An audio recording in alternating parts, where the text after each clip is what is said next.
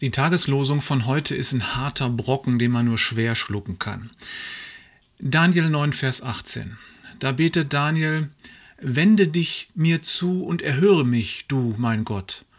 Öffne deine Augen und sieh, wie es um uns steht. Die Stadt, die deinen Namen trägt, liegt in Trümmern. Wir flehen zu dir, nicht weil wir deine Hilfe verdient hätten, sondern weil du gnädig und barmherzig bist. Das Gottesvolk hatte Mist gebaut. Sie hatten von Gott gesagt bekommen, wie das Leben richtig geht und hatten wie bockige Kinder das Gegenteil getan. Gott hatte ihnen mehrmals gesagt, welche Konsequenzen das haben würde, wenn sie sich nicht endlich benehmen. Sie hatten aber nicht gehört. Und dann trat das ein, wovor sie gewarnt worden waren. Gott ließ es zu, dass die Feinde kamen mit mächtigen Kriegsheeren. Gott schaute einen Moment lang weg, und ihre geliebte Stadt Jerusalem wurde zerstört. Gott nahm einen Moment seine segnende Hand von seinem Volk, und der prächtige Staat, den sie hatten, wurde vernichtet. Da hatten sie nun die Konsequenzen.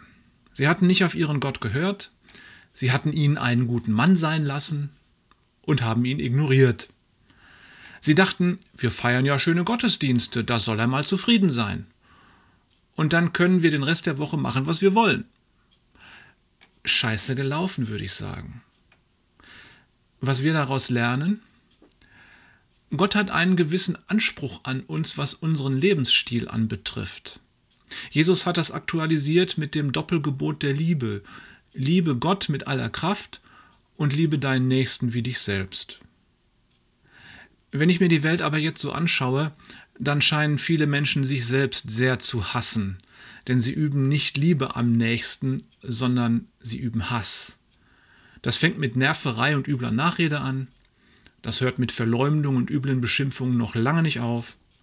Hate Speech, Shitstorm, das sind die modernen Wörter dafür, bis hin zu Handgreiflichkeiten, Brutalität und Morden an Tankstellenkassierern.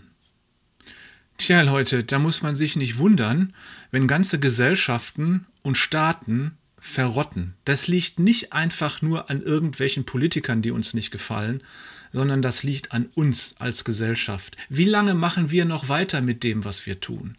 Wie lange wird es dauern, bis Gott mal einen Moment wegsieht und seine segnende Hand wegzieht? Wann wird aus dem immer eisiger werdenden kalten Krieg, den es wieder gibt, zwischen unseren Gesellschaften wieder ein heißer Krieg? Daniel fleht zu Gott wende dich uns zu, nicht weil wir deine Hilfe verdient hätten, sondern weil du gnädig und barmherzig bist. Zunächst müssen wir uns vor Gott demütigen. Das ist die richtige Haltung eines Menschen in dieser Welt. Sich vor Gott demütigen. Und dann flehen wir Gott um Hilfe an, weil er in Jesus uns ja schon gnädig ist. Er will es sein. Und dann fangen wir an, Liebe zu üben. Ist das denn so schwer? Offenbar.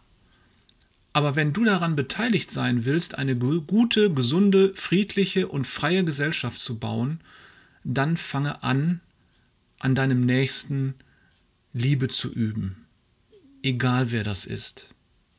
In diesem Sinne.